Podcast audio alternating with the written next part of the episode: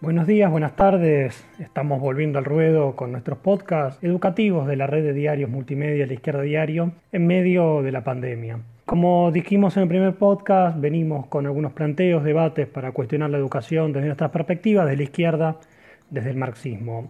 Y hoy tenemos un programa muy especial porque hay un tema en debate que es la educación y la virtualidad que da para mucha, pero mucha discusión.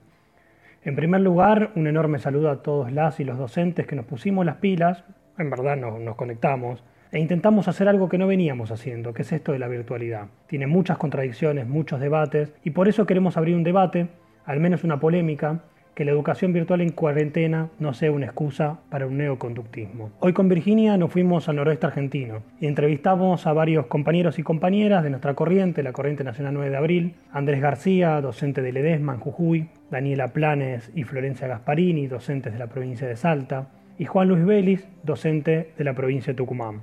Quizás o seguro a ellos y a ellas los conozcas. Fueron parte de las luchas docentes de principio de año y nos cuentan respecto a la virtualidad, cómo la están pasando, cómo la están llevando en sus respectivas provincias.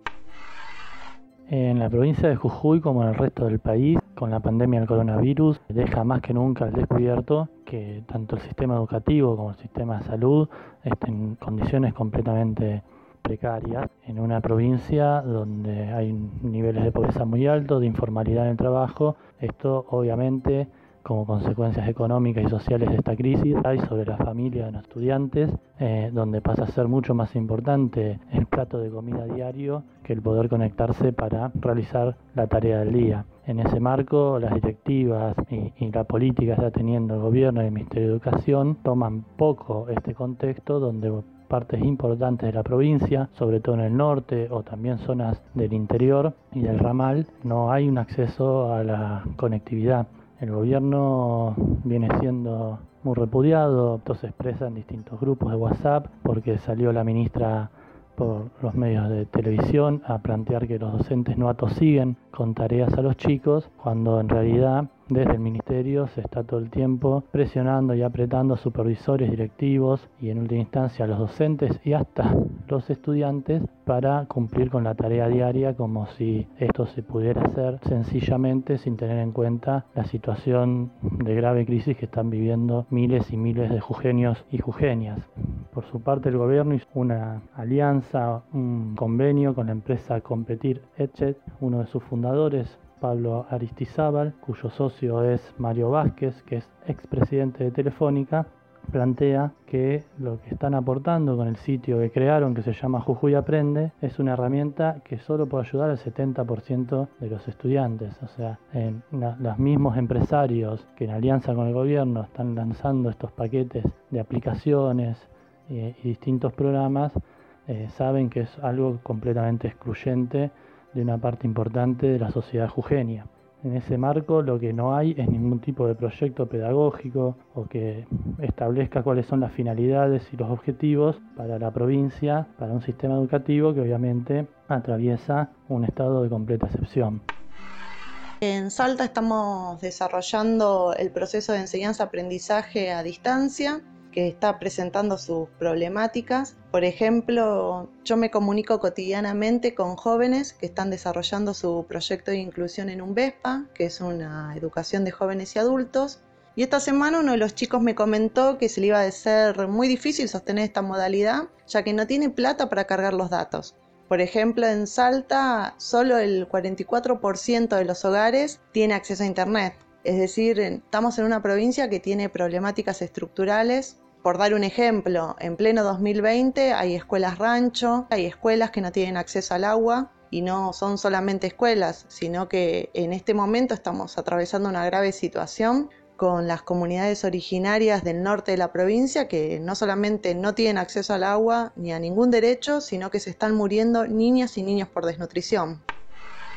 Soy maestra de escuela primaria de primer grado de Salta Capital y bueno, quería contarles un poco mi experiencia de dar clases en tiempos de cuarentena con los límites porque hay muchas familias que no tienen acceso a internet, que no tienen eh, teléfono siquiera, que no hay forma de contactarlas, pero al mismo tiempo traer una experiencia que tiene que ver con herramientas para, para dar clases, incluso por medio de aulas virtuales, o en mi caso grupo de WhatsApp. Este, me encontré con un posteo de la escritora salteña mm, Fernanda Rossi, que tiene un libro que se llama Cuando la Tierra habla Wichí. Ella en su posteo lo relata, me pareció re lindo para compartir en, el primer grado en el que estoy, porque es una forma de reivindicar la cultura wichí también en tiempos donde las niñas y niños se mueren de hambre, se mueren por desnutrición, por falta de agua, y bueno, yo quería compartir esa experiencia. En Tucumán surgieron muchos inconvenientes con la educación virtual. El principal problema es que gran parte de la población no accede a Internet es una provincia que entre la pobreza y la indigencia alcanza el 50% de la población.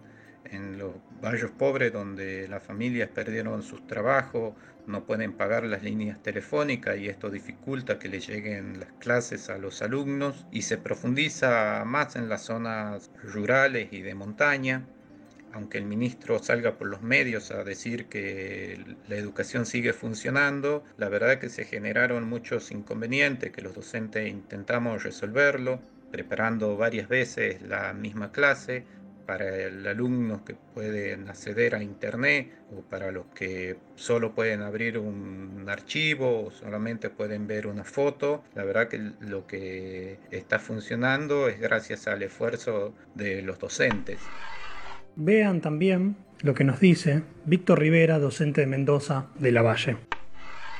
Em, acá tenemos de todo, porque hay escuelas urbanas donde eh, la mayoría de las familias tienen, no sé si la mayoría, pero una buena parte de las familias tienen acceso virtual, ¿no? Ya sea a las actividades que, bajan desde dirección de escuelas, como así también eh, a las tareas que envían los docentes a través de WhatsApp, a través de, correo electrónico.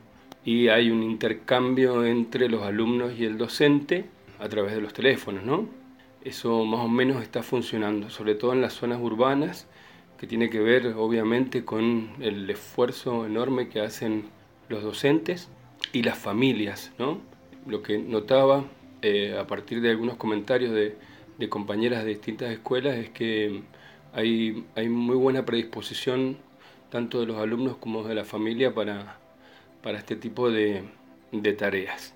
En ese sentido está medianamente funcionando. Escuelas rurales, poco más alejaditas de, la villa cabecera del departamento, ahí, ahí, se presentan algunas dificultades que tienen que ver con eh, el acceso a Internet, ya sea a través de los teléfonos o de la compu. Eh, la mayoría de las familias no tiene acceso a Internet y no tiene buen servicio, entonces, porque no hay buenas antenas en la zona. Entonces ahí está costando un poquito más. En esos casos eh, se trabaja también lo que se puede vía online y lo que no se trabaja el directivo junta material y lo acerca en algunos momentos a la escuela, al kiosco, a la librería si es que hay o al negocio cercano y ahí tienen acceso los, las familias. Después están las, zonas muy alejadas, donde ya directamente no tienen ningún tipo de eh, conexión.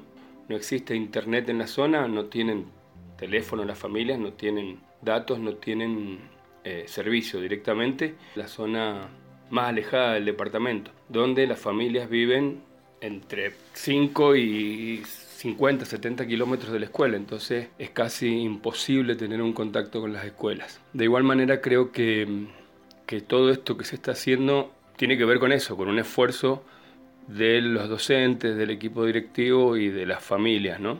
Más allá de eso creo que nunca va, va a ser lo mismo, creo que es un, un buen complemento en el caso de que, de que todos tengamos acceso a este tipo de servicios, porque falta, obviamente falta toda la parte social, la, la, la parte cooperativa, la parte del intercambio personal activo dentro del aula, fuera del aula, es como que eso no se va a suplir nunca y es absolutamente necesario, a mi entender. Estos tiempos van a servir de aprendizaje para un complemento de, de la educación. Bueno, los escuchaste a los compañeros, a Andrés, a Florencia, a Daniela, a Juan, Y muy interesantes los debates que nos abren, lo que nos cuentan, cómo se vive desde otras provincias, cómo es la real situación de este tipo de enseñanza. Con Virginia escribimos esta polémica en la Izquierda Diario que invitamos a leer, porque básicamente el otro día un estudiante secundario nos mandó un audio de WhatsApp con mucha ironía, pero con mucha bronca también, y nos abrió decenas de interrogantes. Este estudiante nos decía, ¿está bien que nos llenen de tarea de matemática, geografía, como si nada pasara? Che, despidieron a mi viejo. ¿Podemos charlar de esto? No tengo ganas de hacer todo lo que me piden, entre otras preguntas y debates. Y no es el único, porque a lo largo y ancho de todo el país se repite esta escena. ¿Cómo se resuelve esto? No tengo internet, no entiendo la consigna. ¿No es mucho, profe? Seño, ¿cuándo volvemos? La extraño. Y con Virginia llegamos a la siguiente conclusión. En estos tiempos de Big Data y redes sociales, nadie puede negar los avances de la tecnología, pero la sed de lucro y control las utiliza para analizar comportamientos, definir nichos de consumidores, vigilar a través de cámaras de seguridad, y no para pensar y repensar, por ejemplo, prácticas pedagógicas. Y como todo negocio, tiene sus consumidores y tienen los que se quedan afuera. Qué distinto sería todo este debate si hubiera Internet y dispositivos para todos y todas, ¿no?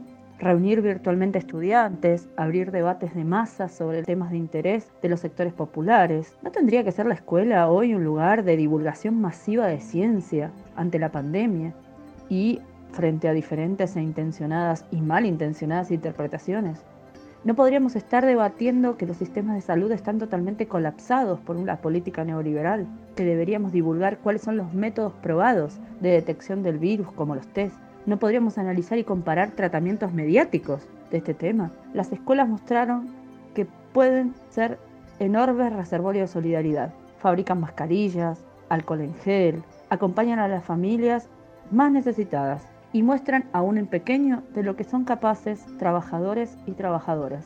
Por eso decimos que todo lo más avanzado de la tecnología tiene que ponerse al servicio de pensar la educación y otra educación, comenzando por el derecho elemental de todos y todas a tener acceso a Internet, a dispositivos, a la socialización de la información y compartir recuerdos, experiencias, conocimientos, la organización de chats masivos entre estudiantes, como si fueran asambleas, o hasta festejar un cumpleaños virtual, porque aquí nadie se tiene que quedar solo o mal acompañado. Por eso exijamos todos los insumos y tomemos todo esto en nuestras propias manos. Un desafío, ¿no?